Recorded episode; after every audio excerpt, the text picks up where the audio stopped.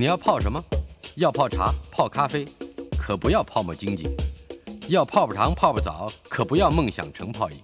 要泡菜、泡饭、泡妞、泡书本，就不要政治人物跟咱们穷泡蘑菇。不管泡什么，张大春和你一起泡新闻。台北 FM 九八点一 News 九八九八新闻台进行的单元新闻搜查国际版，嗯，资深媒体人林少宇在我们的现场。少宇啊，哎，大春好，还有各位听众朋友，大家好。你你考试有没有觉得有快感？没有啊，对对，不过这个我我觉得那个学生我心情也可以理解吧。嗯哼，对啊，他就是太无聊，炫学炫啊。哦，对啊，我觉得一定是一定有一定有再考一次。对啊，我再考一次，我要证明给你看，我就是其实可以跟他说，你就你可以考考甲乙组嘛，是吧？考啊，考对，这甲组，那更厉害。是不是？对，没错。没错考考不同类组了，现在叫第一、第二类组了，是吧？呃，我们呃，我们以前是甲乙丙丁对对对对对，好，嗯，我们来回头 看看，北京也要改变改变外交政策，开始介入他国内政。对这个这个这个呃这件事情其实有点意思啊，到底嗯是不是这么回事？但要看长这个过未来未来几天或未来几未来一段时间，中国大陆的态度在是怎么样？不过最近呢，他就在前两天，呃，中国大陆呢在在非洲的东北角，那个他们叫做非洲之角的这个地方呢，Horn of Africa，对，然后呢，他在这个伊索比亚的首都阿迪斯阿贝巴。嗯举行了一个会议。这会议呢，名字名字很长，叫做“中国 Dash 非洲之角的嗯和平治理与发展会议”。嗯 OK，那这个会议呢，这个就是有六个国家参，呃，除了伊索比亚之外，有六个国家参加：苏丹、南苏丹、索马利亚、肯亚、嗯。乌干达，还有吉布地。这六个国家加伊索比亚，大概七个国家参加。嗯哼。然后呢，这个中国大陆外交部新派任的一位非洲之角特使嗯，啊，薛冰，薛冰，对，薛就是薛平贵，冰凉的冰冰，凉冰，薛冰也这个这个这个亲到那边去主持这个会议。嗯这会议呢，这个当然它有一些官样文章，说什么这个中国会持续支持该区域国家维护共同全面合作及永续安全的愿景啦，保障区域安全稳定啊，呃，安全啊，稳定，消灭在非洲之角的枪声啊，等等等等。最重要一句话是说，我个人准备好在区域国家福祉的基础上，嗯为争端的和平方案进行斡旋的努力。是这句话呢，这个都被所有的这个外电挑出来，挑出来这个当做这个重点来嗯来解来解读啊。为什么会要当成重点来解读？因为中国外交在过去几十年来一向信奉一项政策，就是要维维维维护领土主权的完整啊。那还有一个很重要的事情是，不要去干涉其他国家的内政，哎，或者不要去介入其他国家的内政。他这话本来如果他自己没有任何行动的话，本来总是会针对着美国来说的。呃，对，没错，对对没错。可是现在好像看起来，他也要走步美国的后尘，呃，或是步很参与很多其他国家，或者说我们讲好听一点，就是他要这个作为他要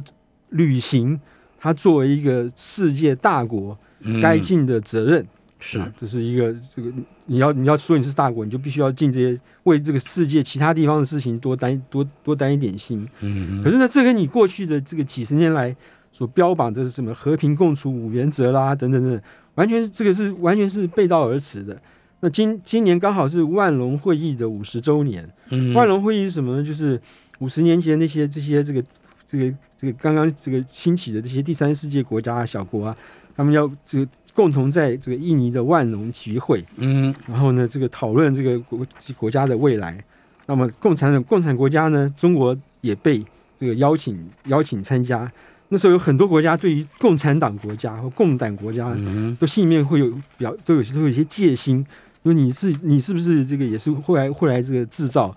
叛制造动乱的一个国家。然后中国大陆呢那时候是派出周恩来来嗯参加会议，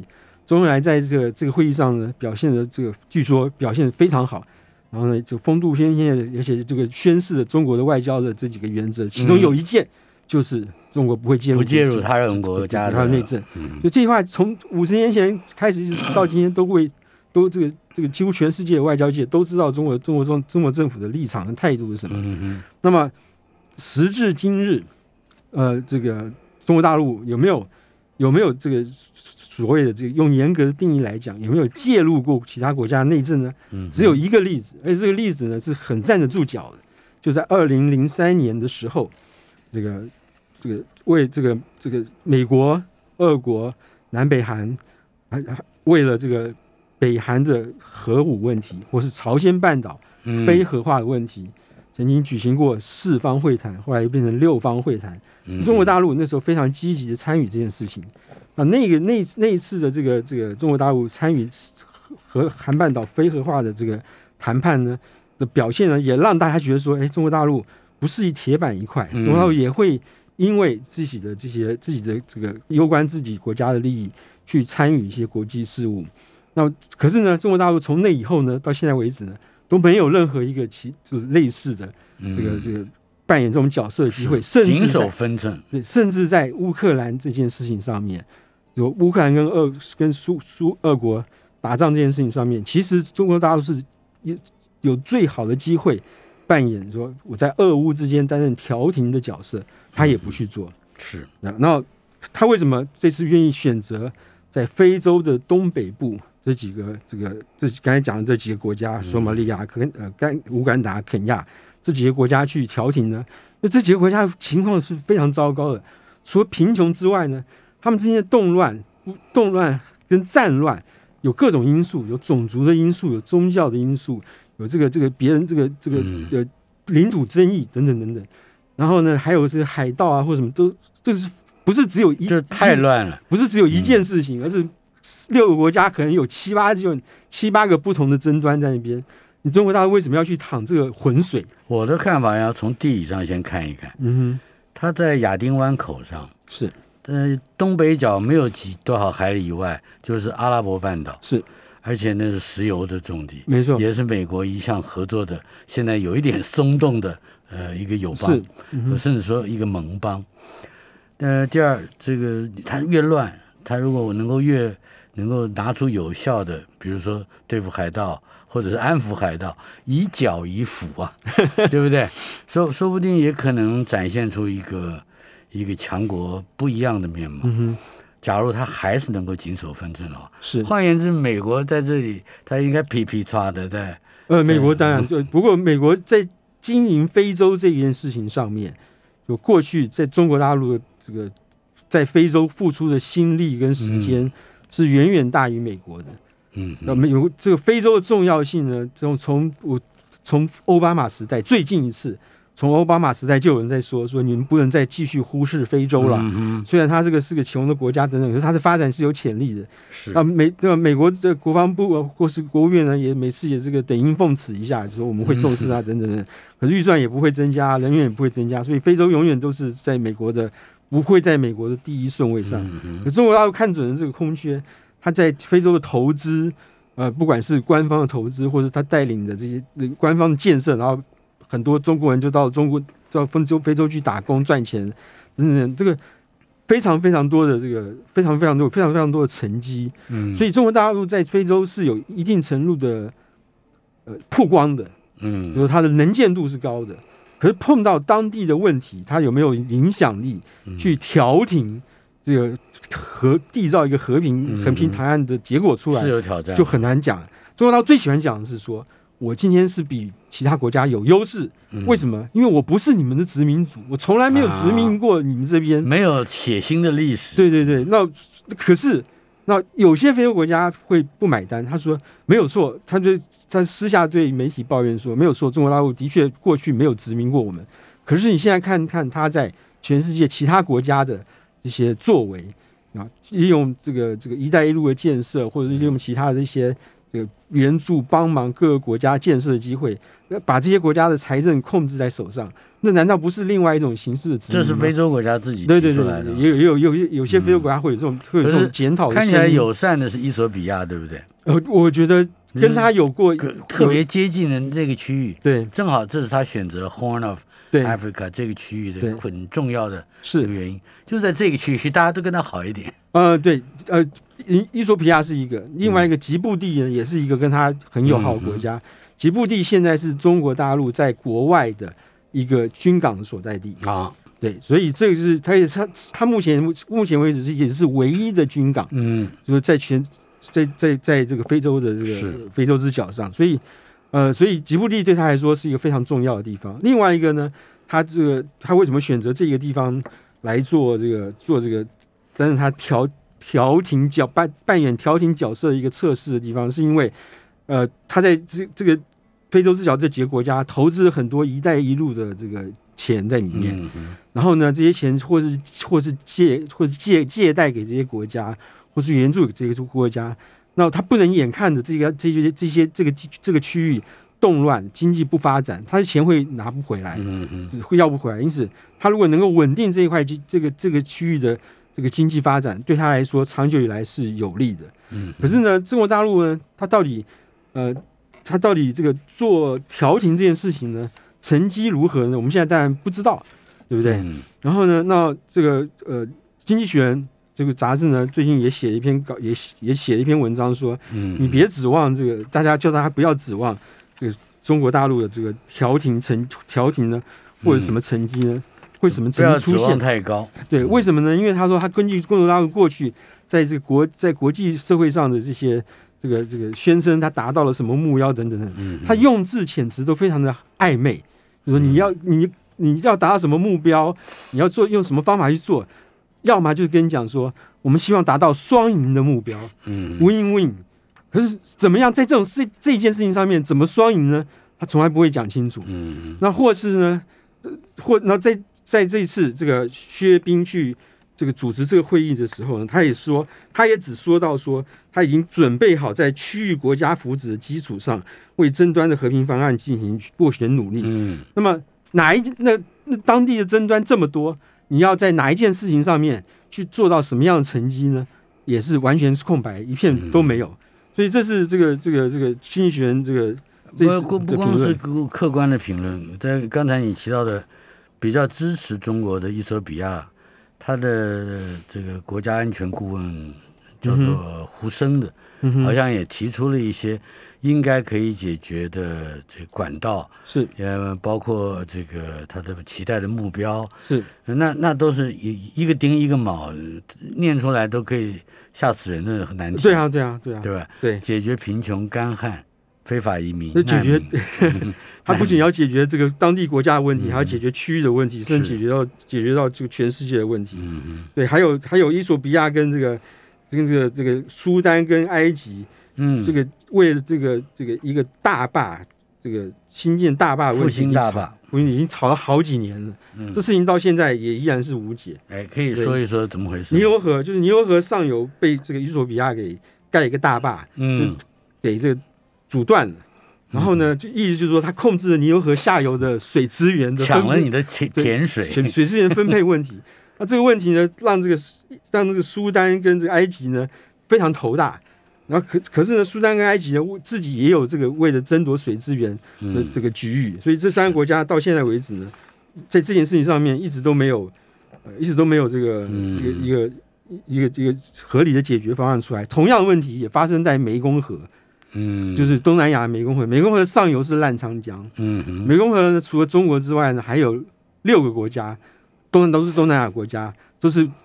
仰赖那条河，要做很多事情，嗯不管是民生用水，什么这个捕鱼打猎什么的，足以嗯。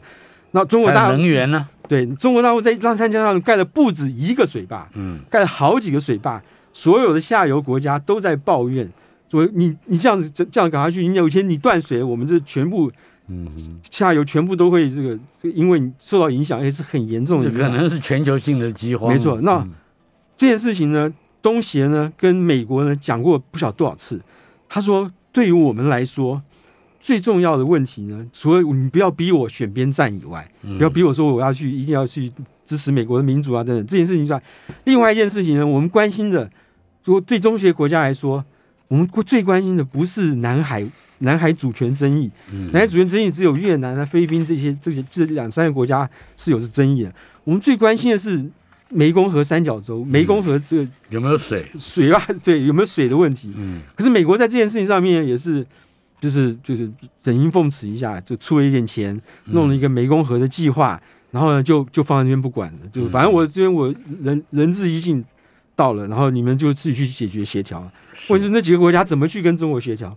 中国到现在为止就也就也不理会你，呃，要弄一个什么环保计划出来啊，他也是也是敷衍一下。所以这是这是这个湄公河呢盖水坝事情是未来一个非常大的这个区域冲突的隐忧。嗯，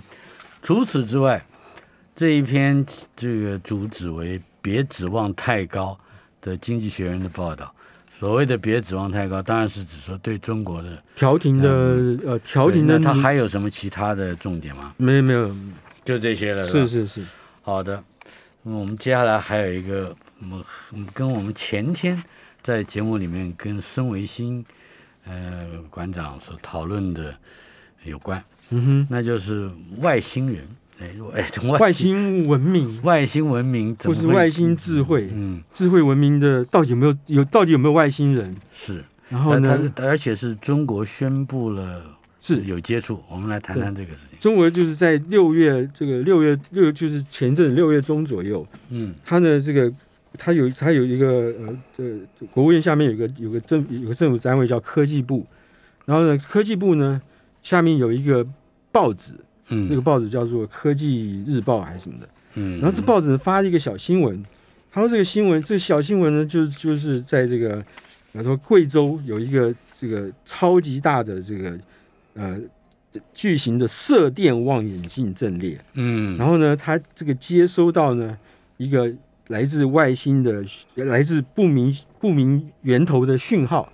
这个讯号呢，因为呢是在一个非常窄的这个频道上出现的。啊，那通常呢，在大自然大自然中呢，如果是自然生成的讯号，它不会去，它不会在这么窄的讯这么窄的频道中间，利用这么窄这么窄的频道上出现。嗯，那么，所以它极有可能是人为的讯号。嗯，我不一定是人呐、就是说嗯是这个有智慧的、刻意的讯号。总之是是制造的，对对对，那、嗯那这个这然后这个事情呢，透过这个媒官方媒体，呃，这个这个科技日报的宣的公布呢，立即这个影响呢，就是在这个全世界的天文天文学界呢受到广泛的关注。然后换句话说，大家觉得中国盖这么大一个这么大一个这个望远镜，的确找到一些这个让人可以兴奋的消息。嗯然后呢，中国大那中国负责这件这个这个这个这个观察处理这讯号的这个天文学家呢，是北呃台北京师范大学的张同杰教授。嗯，然后他他的话讲的比较这个保守，他说这个我们现在还在尽一切努力去排去去去排除这个去群去确认这个到底是不是这个人为的讯号，或者是嗯是或者是这或者是这个自然自然发生的讯号。那这个事情，这个新闻一传出来呢，没有多久呢，很多很多这个有很多美国的新闻学家就就浇冷水。嗯他说，呢，这个呃，中国大说中国中国的天文物理学家，因为他们刚刚拥有这个这个巨大的这个望天文望远镜呢，没有几年，嗯，他们这个处理过的这种这种呃这个不明讯号的经验比较比较少。嗯。那我们呢，相对来说，我们估虽然的望远镜没有你们这么大，可是我们处理的经验比较多。然后很多人都说，呃，根据我们的经验呢，这个嗯。你看到的、你收到的，极可能是这个人为地球自己制造出来讯号，嗯这有可能是这个最有可能是在贵外这个太外太空轨道上，这数以千计的这些卫星，不知道哪一枚卫星发生了什么事情，嗯，就就传这传了一个信号不出来。管是刚好落到反射了，对对对。对，就有那么一对笔，甚至有些是这个微波炉都有可能去、去成为这个信号源。然后呢，这个事情这个冷水一浇下来以后呢，这个张同杰就是中国大陆的这个张同杰这个团队呢，也这个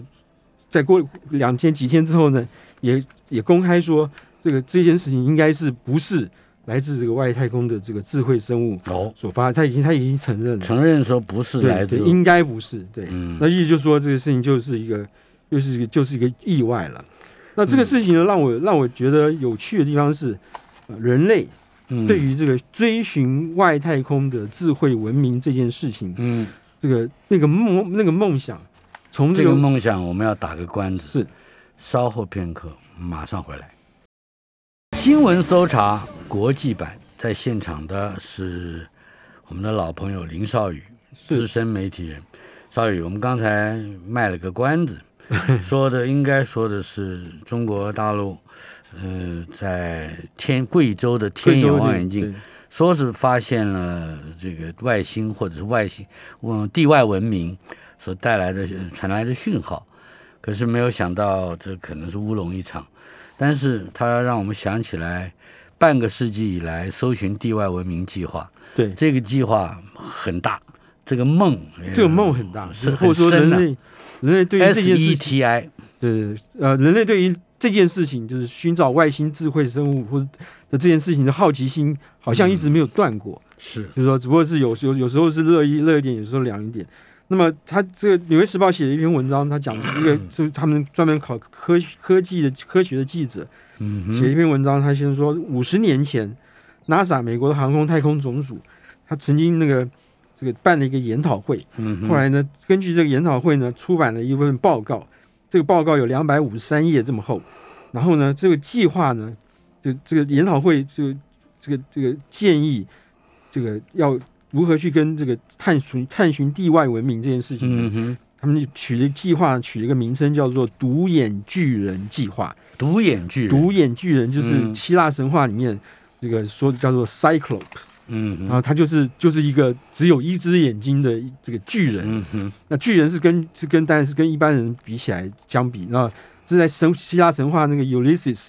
那个 Ulysses 里面，Ulysses 在打完特洛伊战争之后，要返乡的路程路途上是一片就一片艰辛，嗯，常碰到一些什么海妖啦等等等。嗯，Cyclops 也是他碰到其中一个障碍。嗯嗯，对，那就那这个为什么这个计划取名为独眼巨人？因为那个他们。他们建当时就建议政府要盖一个这个超超级大的这个巨型射电望远镜阵列。那这个巨那个望远镜就那个盘子就像一个就像这个就像一个球就像一个眼睛。嗯，所以这个眼睛可以看到这个外太空。是对，所以叫独眼独眼巨人计划。那当然那个时候他说他们估计说要盖这样子一个大的天文望远镜要一百，当时就是要一百亿美美元。嗯，然后呢这个这种这样这个庞大的。预算当然也没有受到政府的支持，这个、这个、这个、这个计划呢，就就打就打消，就就停在那里了。是，然后这个报告呢也绝版了，可是你可以可以还可以在网络上下载。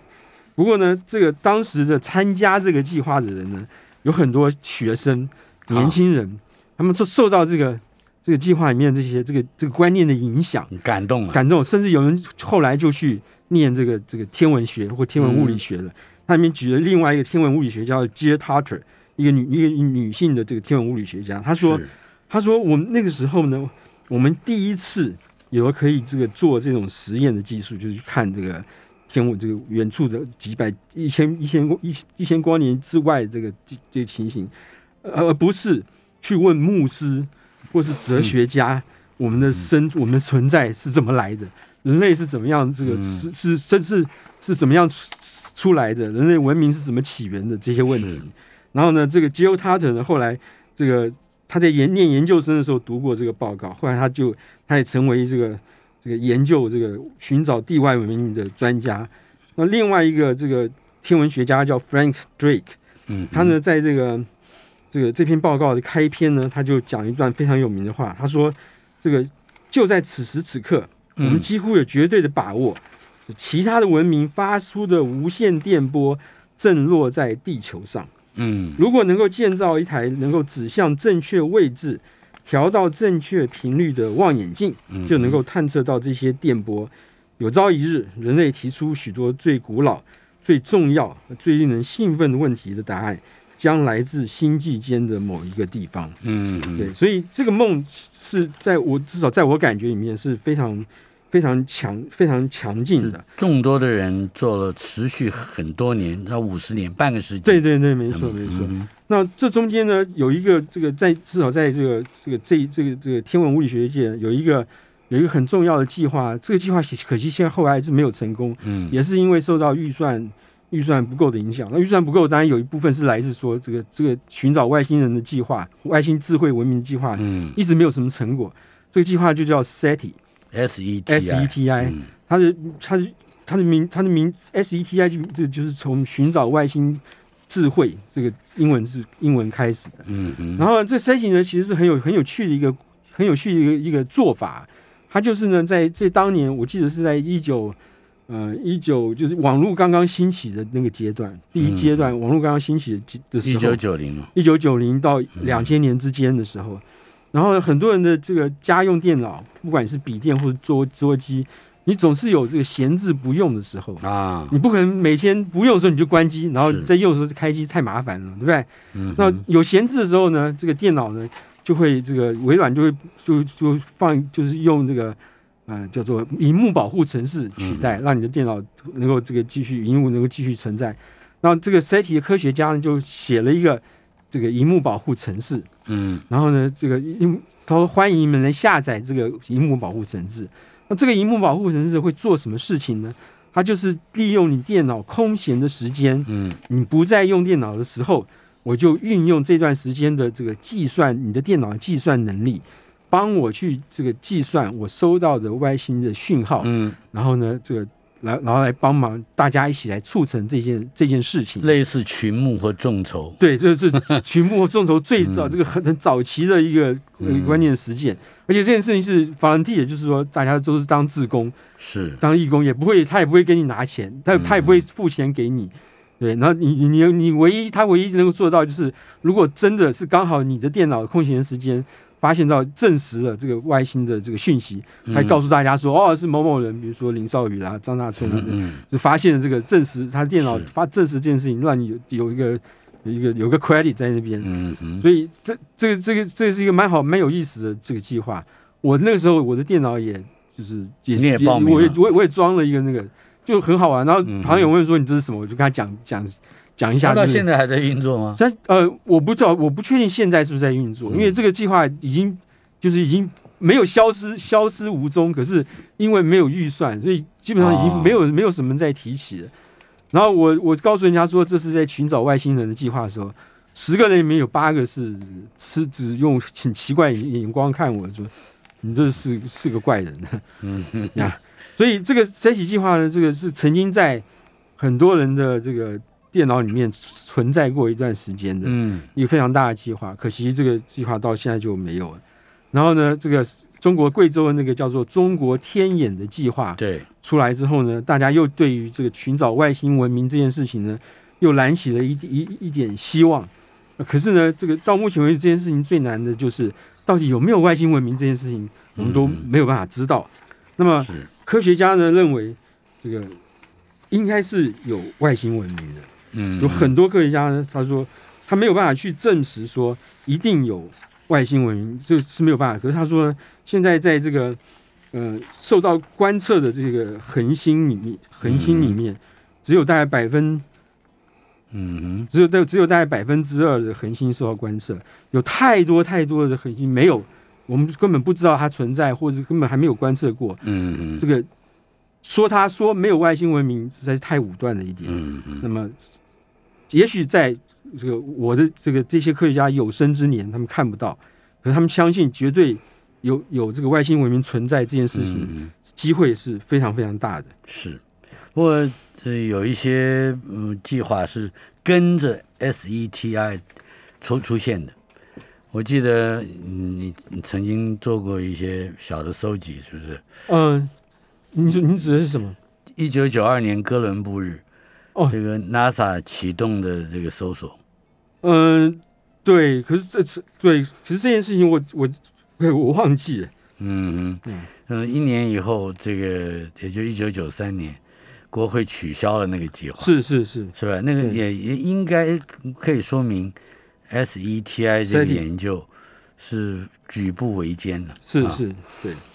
好，那么这个然后呢，嗯。呃，这个这个这这个是这件事情呢，在最近呢，同时发生了另外一件这个美国政府的一件一个一个一个一个一个新计划。嗯，这个新计划就是刚才您在这个一开始的时候提到的啊，就是美国的航空太空总署，也是 NASA，嗯他宣布呢，他要开始研究 UAP。啊，什么是 UAP 呢？它英文的全称叫做 An Unidentified Area Phenomena。嗯那这个其实就是我们过去听了几十年的 UFO 嗯，的同样的同样的意思。它叫做不明飞行现象。不明空中的不明飞行嗯现不不明飞行现象嗯，UFO 是不明的飞行的物体。嗯那意就是说，你你我们过去这个几十年来，有很多人说我看到什么什么很奇怪的天空的一个东西，一个物体，用这个违背物理原则的方式飞行嗯或是运动、是这件事情呢，它可能不见得是一个物体，它可能是一种这个这个一个大气或，或者一个大气形成的一个现象，这没有人知道，所以需要研究。那这个这个呃 NASA 这件事，NASA 这个宣布公布之后呢，大家就很好奇，有很多美很多美国媒体就说，NASA 实在这是一个不不不明智的决定。嗯为什么不明智？因为这件事情呢，优浮这件事情呢，牵涉到太多的阴谋论了。有不仅仅是它已经不是一个单纯的这个探索好奇心的目标，嗯还有很多这个这个各种奇奇怪怪阴谋论，说是美国正在发展一些奇怪的武器啦，不为人知的啦，就是为了就是为了要这个世界这个被核毁灭的时候如何如何啊。那么你 NASA 实在没有办法，没有必要去淌这个浑水。嗯然后第二个是呢，你看起来也不像是认真想要想要做这个这个研究计划的样子。为什么呢？因为它这个计划只为期只有九个月，嗯然后呢，呃，，只有十万美金，只有只有十万美金的预算。嗯哼请问十万美金就是两三百万台币吧？嗯能够能够做都做到什么研究？那么你你虽然你答应了这个这个要把研究之后研究结束之后要把所有的研究报告透明的这个公开公开，而不是像以前隐藏起来。嗯可是这以这样的经费跟时间，实在很难达到研究的需求。台北 FM 九八点一 News 九八九八新闻台新闻搜查国际版，嗯，资深媒体人林少宇先生在我们的现场。少宇，可是刚才在讲到这个外星文明，不管是我们从早年一直大家习惯讲的 UFO，嗯哼，或者是到现在突然被呃这个 NASA 发明出来一个新的名词叫 UAP，是。这个 un 呃 unidentified area area phenomena，phenomena 飞行现象，对对对对，那那都有一种带着科幻小说 sci-fi fiction 的况味。对。嗯，但是这一这一种小说好像又是我们实在没有能力证明，但是它好像越来越逼真，呃，越来越逼真。对不对？呃，没错没错，这呃我我我我先讲一个这这件事情的小故事来嗯说，我来描述我看到这个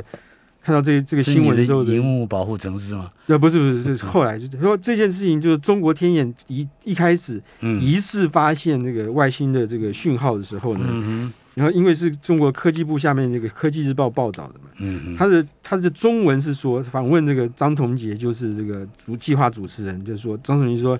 他说这是一个不同于以往的载带电磁信号，目前我们的团队正在呃，抓窄带啊，载就是 narrow narrow 就是 narrow band，对它是频频道频率很窄这个范围啊，频宽很窄，对。然后目前我们的团队正在抓紧一进一步排查中。最后一句话说：“中国天眼的搜寻之路漫漫，我们一直在努力。路就长夜漫漫长夜漫漫，对这个这个是长讲的路漫漫，对讲的四四平八稳，没有没有不会不会有什么问题。所以奇怪的是呢，同样一则新闻也是访问张同杰的，嗯哼，然后呢，他的英文的访问的内容呢，却在最后两句话出现了变化。哦，他最后最后两句话的英文翻译是变成说：“呃，We may not be able to survive on Earth one day。”我们我们就是人类了，嗯，总有一天呢，总有一天会没有办法在地球上生存。是，呃，We will need the help of alien civilizations。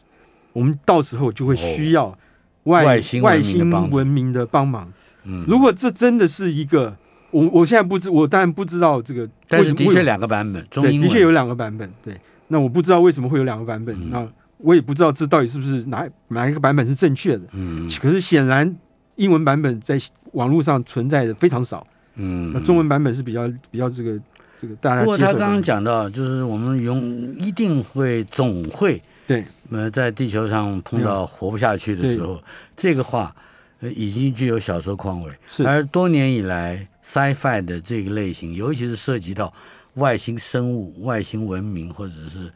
外星的这种呃科技的力量的时候，嗯总会在美国为主导的这个科学科幻小说里面，几乎不能避免的，所有的外星人、外星生物都是有敌意的，或者是坏的 bad guy。嗯。但是很奇怪，苏联从他们开始有这样的类型以来，最大宗的外星生物和外星文明都是友善的，都是慈悲的。，OK，呃，而且当然他们的能力是高于地球人，那但是它是会带来和平，或者是带来某一些希望，嗯。感觉上像上帝一样，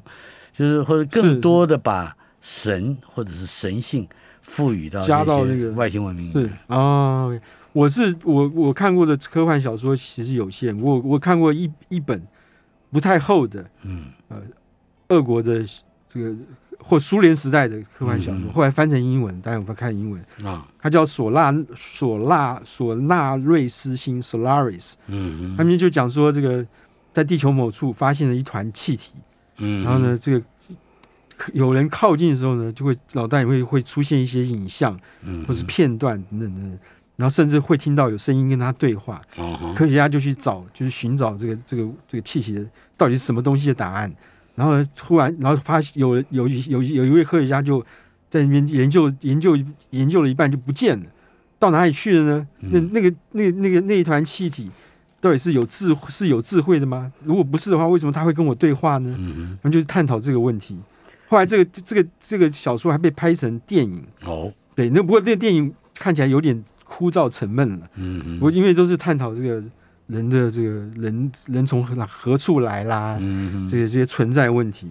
嗯，你你你不是提到过一部小说叫《三体》吗？呃，对对刘慈欣的作品。对，我看到刚才回到刚才张同杰的那个那个嗯那个发言了。如果他的这个，我看到他那个英文的那个发言，就是讲说这个有一些外星人我们会需外星人要他们的帮助。帮忙的时候，我第一个想到就是《三体》的开头，《三体》这整个故事的开头就是描绘中国在未来的某一段时间，然后呢，这个有一个这个天文物理天文学家，一个女性，她呢决定向外太空发射一个讯号，嗯。这个讯号呢就是告诉大家说这边有一地球上有一个文明存在，嗯。然后呢，三这个三体这些三体文明就会来摧毁地球，他嗯。他是如此的痛恨地球这些这个这个环境，因为但是他的隐喻是文化大革命。他隐喻是文化大革命，他讲讲到他的前前前前面的这个前面的祖先，就前面一两代的这个嗯。祖父母啊等等的，在那个时代那那个年代所受的苦，他觉得这个人类实在是太太不文明，不、嗯，太不进步，需要更更高的文明来来这个这个重重塑地他就球。宁可背叛他的祖国跟对，跟母全星，对对，没错。母星，嗯所以，所以这《三体》整整部小说就是从这个点开始的，嗯，从这个时间开始，然后才有这个文明之间的这个这个黑暗丛林法则啦，等等等等。是。对，我们还有一个小小的话题，是美，国，美国怎么样？它在亚洲正逐渐失去军事的威慑力。是呃，这个最近呢有这个呃一个英国的智库 IISS，就是嗯呃国际战略研究院，这是一个英国智库，它最近发表了一份这个亚太、印太战略的这个研究报告。嗯嗯那这个研究报告里面呢，它指出来说有几件有指出来一个非常重要的一个观念，就是说印太美国的印太印太战略呢，基本上是一个集体防卫的概念，嗯。就是说从就是说美国不会也也没有能力再去像过去一样这个单独的承担这个维护世界和平的嗯。责任的，因为美国现在的国力是在衰是在是在嗯。是在衰退中的。那在这种情形之下呢，他必须要跟他必须要这个拉帮结党，或是用讲好听点，就是要争取、要争取盟邦跟友友邦邦的支持。那在这一方面呢，这个第一个，他争取盟邦友邦的支持，他的朋友多，朋友多的结果就是他的预算这个能用在和维护和平预算上也多。那么如果单就在印太地区的这个预算来看，嗯，这个跟这这个美国一国的这个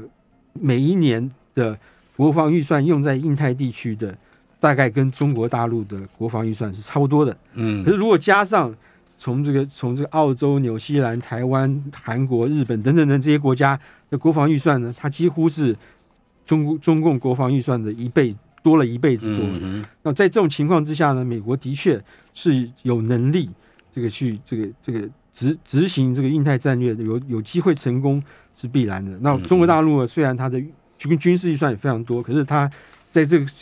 在尤其在这次俄乌战争之后，它在世界上已经没有什么朋友了。嗯，在这件事在这件事情上面，他是吃亏的。嗯嗯，我你的意思就是说，这俄乌战争使得中国的盟邦或者是友邦，他盟邦还盟邦那个盟约可能还在，可是他没有什么，他没有在这些在中国如果要去这个侵略其他的国家，或是要去威这个霸凌其他国家，他会比较惨。嗯，他有威威责过其他的国家哦。它有台湾可能未来就是一个、啊，虽然这个台湾他说是内政问题，可是嗯在台湾不太有人买单，就是这是为这内政问题嘛，嗯嗯。这样。好，那么这我们还有一分钟左右的时间，关于这个印太啊，就是说，啊，好像我们还会有一些个展望吧。是呃，这个这个一分钟，对美国，你知道美国国防部呢前一阵子呢就邀请了记者，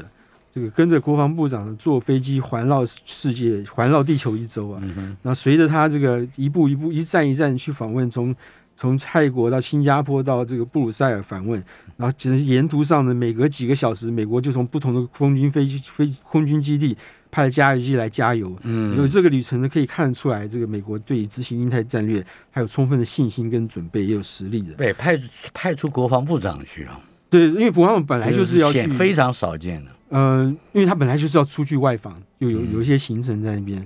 对。然后呢，这个可是呢，那个经济学人在跟着这次采访记者在问的一个问题，就是说，没没错，你美国可能有